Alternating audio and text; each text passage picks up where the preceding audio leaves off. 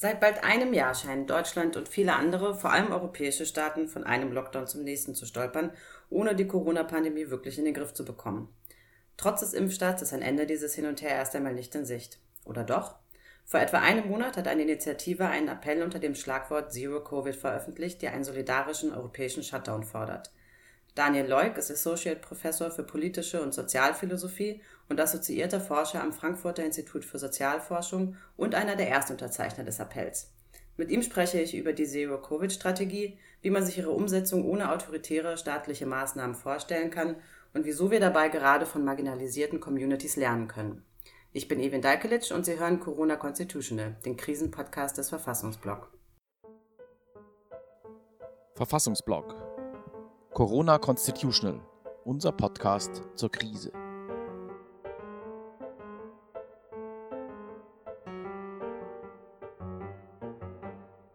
Äh, hallo, Herr Loik. Danke, dass Sie sich Zeit genommen haben für das Gespräch.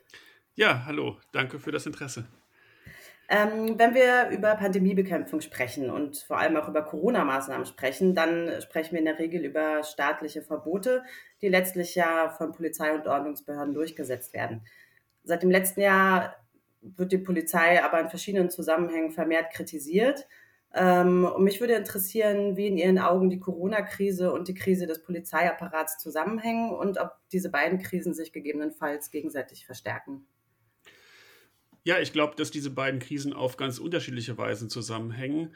Zunächst kann man das alleine schon mal daran ablesen, was die äh, zum Beispiel die Entstehung der Black Lives Matter-Proteste in den USA, aber auch in Europa letztes Jahr ähm, angeht, dass ich da glaube, dass man schon relativ sicher sei, sagen kann, dass das gerade aus dem Zusammenlaufen multipler Krisen ähm, zu einer so großen Bewegung geworden ist. Also dass dort eben eine ähm, also eine Empörung oder eine Kritik an den äh, rassistischen, an rassistischer Polizeigewalt deshalb so stark ähm, zu, ähm, zum Ausdruck gekommen ist, stärker als bei vorherigen Fällen, ähm, weil dort zum Beispiel auch eine Krise des, äh, des Sozialstaates, eine Krise der Gesundheitsversorgung, eine Krise allgemein der Sozialintegration ähm, noch dazugekommen ist. Und dass das sozusagen wirklich zu einer ganz großen, also zu einer Mischung geworden ist, die dann ähm, äh, äh, auch die Gesellschaft grundsätzlich in Frage stellt. Ähm, und das liegt, glaube ich, auch daran, dass eben auch in der Analyse der Betroffenen oder in der Analyse der politischen Akteure dort ein Zusammenhang besteht. Ähm, nämlich sowohl was die Gesundheitsversorgung angeht, als auch was die ähm, polizeiliche Adressierung angeht, gibt es da eine differenzielle Funktionsweise staatlicher Apparate. Also man, das, was ähm, man an der Polizei sehen kann, dass eben die Poli das polizeiliches Handeln Menschen auf unterschiedliche Weise betrifft. Ja, schwarze Menschen werden ganz anders adressiert als weiße Menschen, arme Menschen anders als wohlhabende Menschen und so weiter. Es gibt da diese differenzielle Funktionsweise. Das lässt sich auch bei ähm, in Bezug auf die Gesundheitsversorgung, insbesondere dann bei äh, Corona auch sehen. Ne? Also es gibt äh, viel höhere ähm, Ansteckungsraten, es gibt schlechtere Möglichkeiten, sich zu schützen, es gibt äh, schlechtere Arbeitsbedingungen, prekärere Arbeitsbedingungen, es gibt rassistische Diskriminierung im Gesundheitsbereich. Also diese differenzielle Funktionsweise ähm, lässt sich dann eben auch in Bezug auf Corona ablesen, die ist da ganz verstärkt. Und diese beiden äh, Sachen kommen zusammen, glaube ich. Und das stellt dann eben auch die besondere Herausforderung dar, über ähm, Gegenmaßnahmen gegen äh, Corona so nachzudenken, dass die eben nicht äh, dann andererseits wieder rassistische Diskriminierung seitens der Polizei oder seitens staatlicher Apparate äh, befestigen. Das ist, glaube ich, eben die schwierige Aufgabe, vor der man steht, wenn man beides zusammendenken will. Mhm. Vor dem Hintergrund ergibt das natürlich auch äh, total Sinn, dass diese Protestbewegungen sich so verstärkt haben während der Pandemie. Also es ist ja schon bemerkenswert und sichtbar geworden und es ist ja sogar bis nach Deutschland geschwappt hier und sogar hier fand dann die Debatte statt über ähm, rassistische Strukturen innerhalb des Polizeiapparats und äh, überhaupt strukturellen Rassismus. Die Frage, also das anschließend, was Sie, was Sie eben gesagt haben, diese differenziellen Funktionsweisen. Ähm, sehen Sie, dass, das, dass die Pandemie das verstärkt oder wird das, tritt das nur sichtbarer zutage jetzt aufgrund der Pandemie? Ich glaube schon, dass es also in beiden Hinsichten, also sowohl in Bezug auf die Polizei als auch in Bezug auf Zugang zu Gesundheitsversorgung, dass es das doch deutlich verstärkt hat. Also ähm, mhm. in Bezug auf, der, auf die Polizei kann man das, glaube ich, also da gibt es auch äh, mittlerweile äh, Studien oder Reports, zum Beispiel von Amnesty International, dazu, die das auch zeigen, ähm, europaweit, äh, und auch weltweit, dass es zu einer ähm, Erhöhung des staatlichen Gewaltaufkommens gekommen ist. Mhm. Das betrifft zum Beispiel ähm, äh, äh, Grenzkontrollen, das betrifft Mobilitätseinschränkungen, äh, gerade bei äh, Sinti und Roma, Menschen, die sozusagen gezwungenermaßen festgehalten werden. Es betrifft auch Racial Profiling. Ähm, ich wohne in Frankfurt, also wenn man sich das anschaut, wie die Polizei die Maskenpflicht in Griesheim durchsetzt und wie die Polizei die Maskenpflicht auf der Goethestraße, wo die Luxusboutiquen sind, äh, durchsetzt, da gibt es doch einen starken Unterschied und immer wieder äh, sieht man, äh, dass es dazu ähm, ja eben zu dieser zu einer Verstärkung dieser ohnehin bestehenden differenziellen Funktionsweise kommt und das Gleiche, glaube ich, kann man auch für die Gesundheits, ähm, Zugang zu, zu Gesundheitsversorgung ähm, äh, sehen. Das sind einerseits wirklich die Arbeitsverhältnisse, die es eben, äh, also die ohnehin ja ungleich sind, die zum Beispiel marginalisierte Menschen haben häufig ähm, schlechtere Arbeitsverhältnisse, über ihren Arbeitgeber nicht so guten Zugang zur Gesundheitsversorgung, haben weniger gute Möglichkeiten, ähm, sich zu isolieren auf, im Arbeitsplatz. Aber das betrifft eben auch die Frage, wer kann eigentlich, also äh, zum Beispiel wohnungslose Menschen, obdachlose Menschen, die gar keine Möglichkeit haben, ähm, auch äh, Geflüchtete, die häufig in Lagern oder die Gefängnispopulation. Also man kann das ja an ganz vielen Beispielen zeigen, dass eben die Corona-Krise ohnehin prekäre Lebensumstände noch stärker prekarisiert hat und noch stärker sozusagen eigentlich eine Verelendung äh, bestimmter Bevölkerungsgruppen ähm, erzwungen hat. Und deshalb glaube ich, ähm, ja, das ist sozusagen, deshalb, um das nochmal zu unterstreichen, glaube ich eben, dass die Empörung über dies, das Zusammenlaufen dieser Diskriminierung jetzt äh, sich mhm. so stark äußert. Corona-Maßnahmen werden ja generell als Freiheitseinschränkungen verstanden. Ähm, mich würde von Ihnen interessieren, welcher Begriff und welche Vorstellung von Freiheit denn diesem Verständnis einer Einschränkung zugrunde liegt. Ja, also ich finde das erstmal, ähm, äh, also das hat ja dieser Aufruf Zero Covid, den ich auch unterzeichnet habe, meiner Meinung nach ganz gut ermöglicht, dass man aus dieser Defensivposition her herauskommt, immer nur zu sagen, entweder die Corona-Maßnahmen sind eine Freiheitseinschränkung oder man verteidigt die Merkel-Politik. Also dass es endlich ähm, so eine linke Antwort darauf gibt auch und sozusagen versucht, eine eigenständige Position äh, äh, zu formulieren, wie man eben beides zusammendenken kann. Also eine Form von Sorge, äh, eine Form von ähm, Intensivierung von Care-Arbeiten und eben diese zum Ausdruck zu bringen, dass, dass man ähm, sich um äh, Corona kümmert, dass man versucht, die, die, ähm, die Infektionen nach unten zu drücken und gleichzeitig es aber nicht mit autoritären Maßnahmen zu machen oder einfach nur zu mhm. denken, man, man müsste Lockdown äh, äh, oder immer nur darüber zu reden, sozusagen vom ne-, einen Lockdown bis zum nächsten, sondern da, da rauszukommen. Und was den Freiheitsbegriff angeht, glaube ich, dass eben diese, dass diese Vorstellung, meine Freiheit wird eingeschränkt dadurch, wenn ich nicht äh, äh, dem Nächsten ins Gesicht husten kann. Ja? Also sozusagen eine Freiheit eigentlich zum Freiheit, des, die anderen zu schaden. Ja? Das, das ist eben äh, ja ein klassischer liberaler Freiheitsbegriff, der, mhm. ähm, der sozusagen die Menschen nur als isolierte äh, Atome betrachtet, die sozusagen, ähm, ja, so wie Marx eigentlich schon gesagt hat, ja, also die, die Gesellschaft als Parzellen Gesellschaft sieht. Ne? Also ich meine Parzelle ist hier und dahinter ist die, ist die Parzelle vom anderen und ich kann hier in meiner Parzelle machen, was ich will und wenn der Staat kommt, ist das eine Freiheitseinschränkung. Mhm. Wohingegen eben, ähm, ja, also ein Freiheitsbegriff, der, der die sozialen Aspekte von Freiheit betont oder der ähm, vielleicht auch die, die, die gesellschaftlichen Reproduktionsbedingungen auch von individueller Freiheit betont, dazu sagen würde, Freiheit funktioniert nur in, eingebettet in soziale Beziehungen und das sind auch äh, Sorgebeziehungen. Das sind Beziehungen, die sich um das Wohlergehen des anderen äh, kümmern, die ein in, in,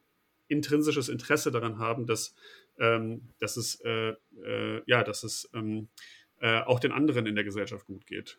Das, da würde ich sagen, das ist eine, eben ein aus meiner Sicht sehr viel plausiblerer Freiheitsbegriff, dieser soziale Freiheitsbegriff, der vielleicht dann eben eher die soziale Bedingtheit von Freiheit betont. Mhm.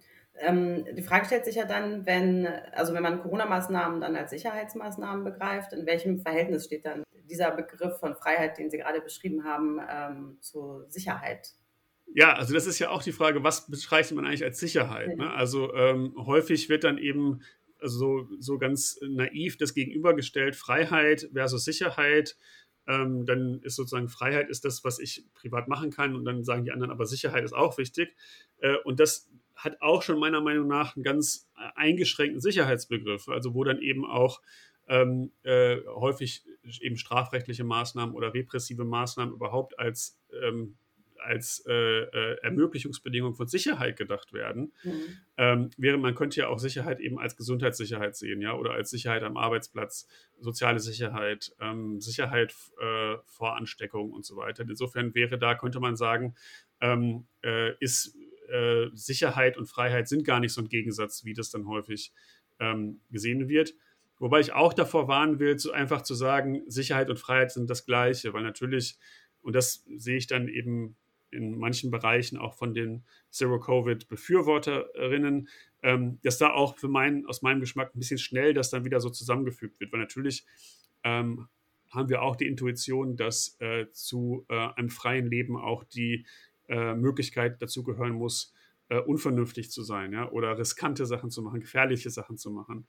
Ähm, ja, äh, insofern glaube ich, ist es nicht ganz so einfach, aber ich denke doch, man müsste das stärker in die Richtung denken, zu sagen, Freiheit und Sicherheit sind kein Gegensatz, sondern sind mhm. ähm, eine Form von, ähm, ja, irgendwie äh, in einem, in einem Spannungsverhältnis, aber doch äh, ein Bedingungsverhältnis auch.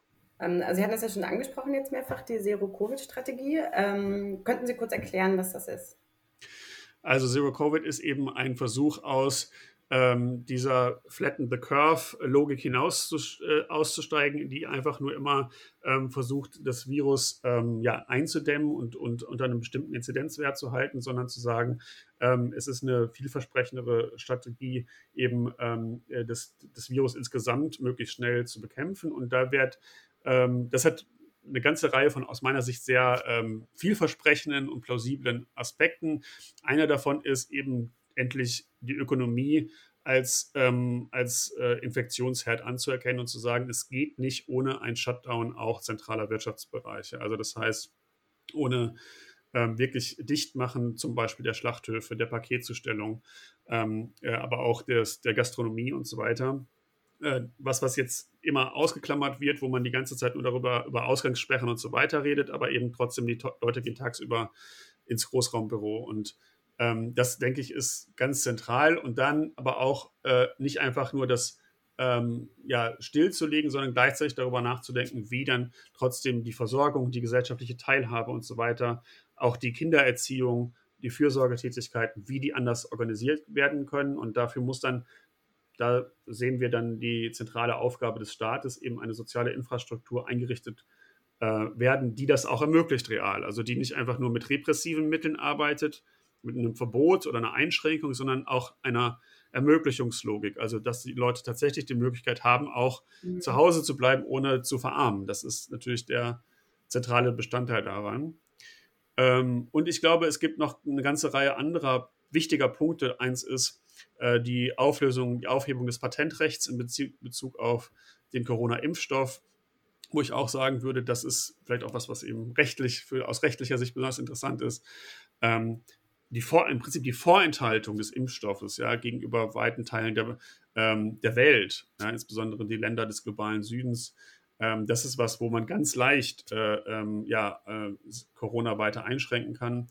Ähm, auch die Auflösung von Sammelunterkünften, ähm, äh, Gefängnissen, Lagern, also eigentlich staatliche Gewaltinstitutionen, die eine Ansteckung an, äh, mit Corona ja geradezu unvermeidlich erscheinen lassen.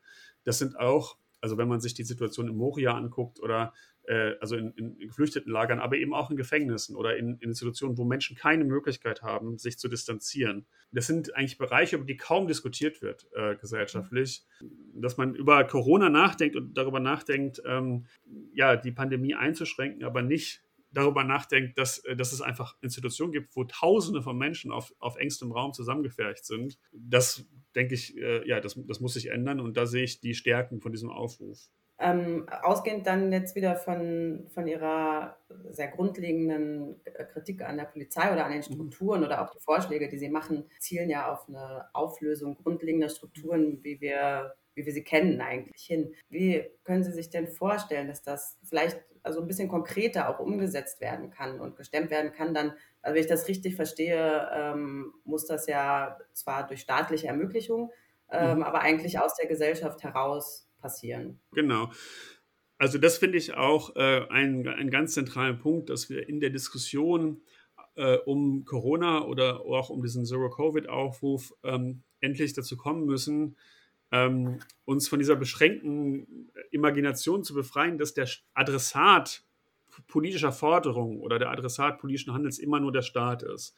Und, und dass es wichtig ist, auch andere gesellschaftliche ähm, äh, Gruppen als, als politische Akteurinnen und Akteure ernst zu nehmen und zu denken. Ne? Und für mich macht es wirklich einen großen Unterschied, ob, ähm, äh, ob so ein solidarischer Shutdown, wie, wie die Initiative es fordert, von der Polizei durchgesetzt wird oder von einer Gewerkschaft.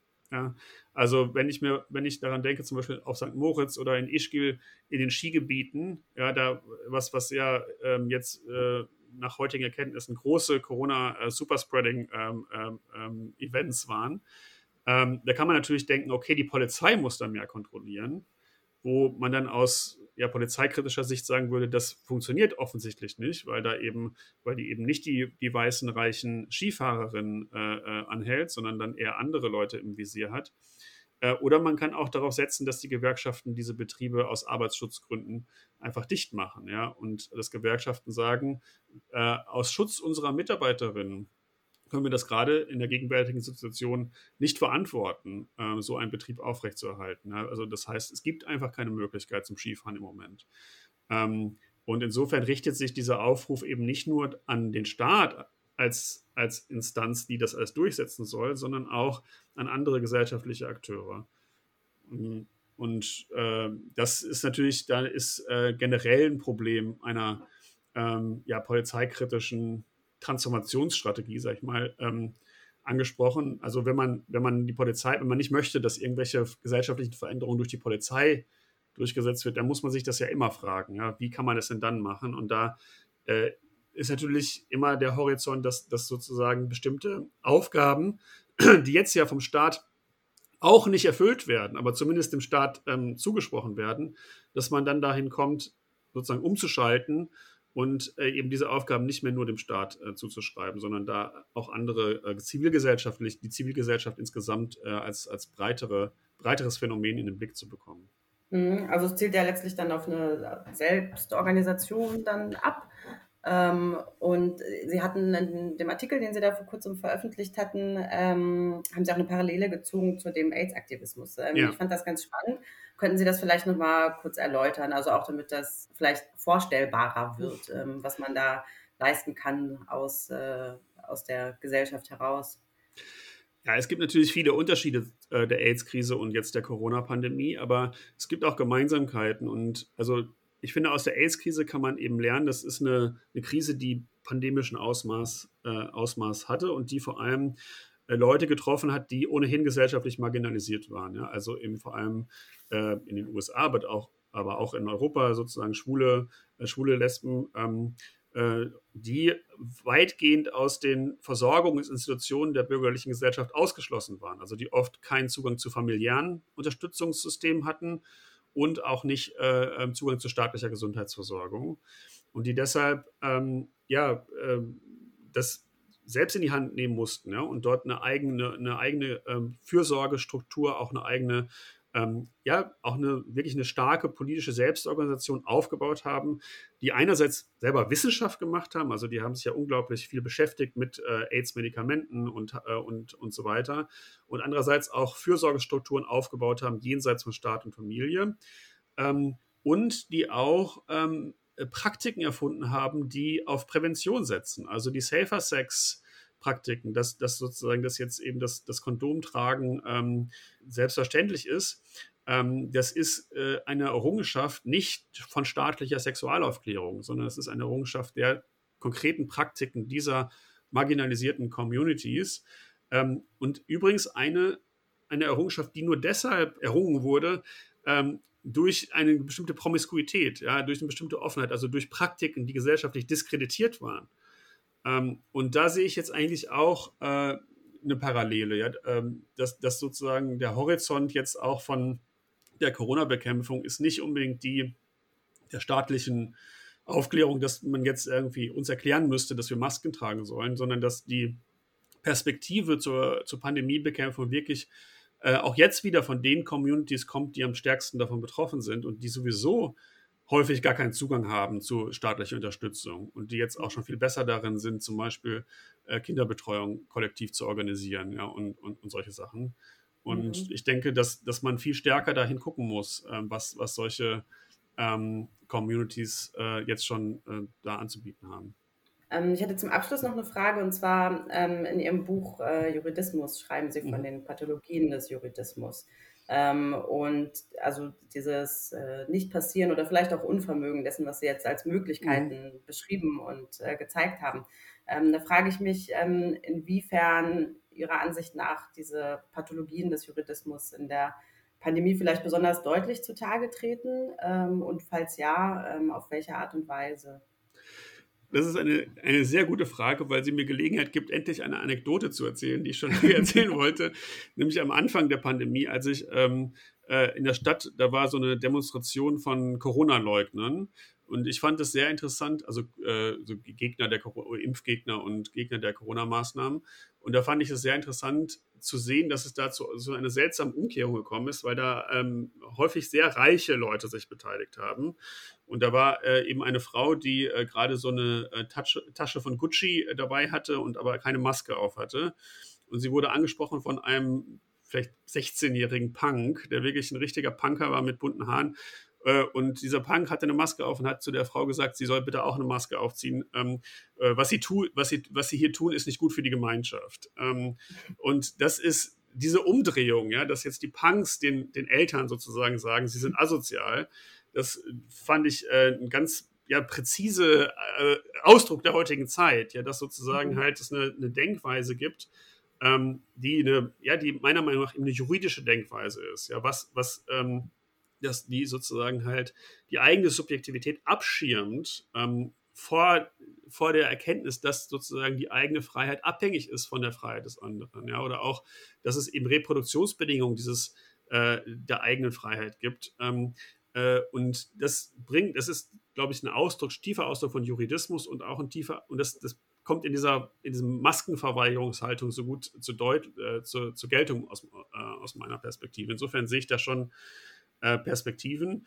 Und die Antwort auf, diesen, auf diese Pathologie des Juridismus ist dann eben, äh, ne, ne, ja, einen anderen, einen sozialen Freiheitsbegriff stark zu machen, der, ähm, äh, der dann aber eben auch keiner mehr ist, der einfach nur auf subjektiven Rechten basiert. Ja? Also der nicht einfach nur ähm, sozusagen wie ein Eigentum die mhm. eigene Freiheit ähm, die Freiheit sozusagen den anderen zu schaden abschirmt, sondern die sozusagen das bricht und, ähm, äh, und ja auch sozusagen Form gesellschaftlicher Teilhabe anders zu denken als über subjektive Rechte.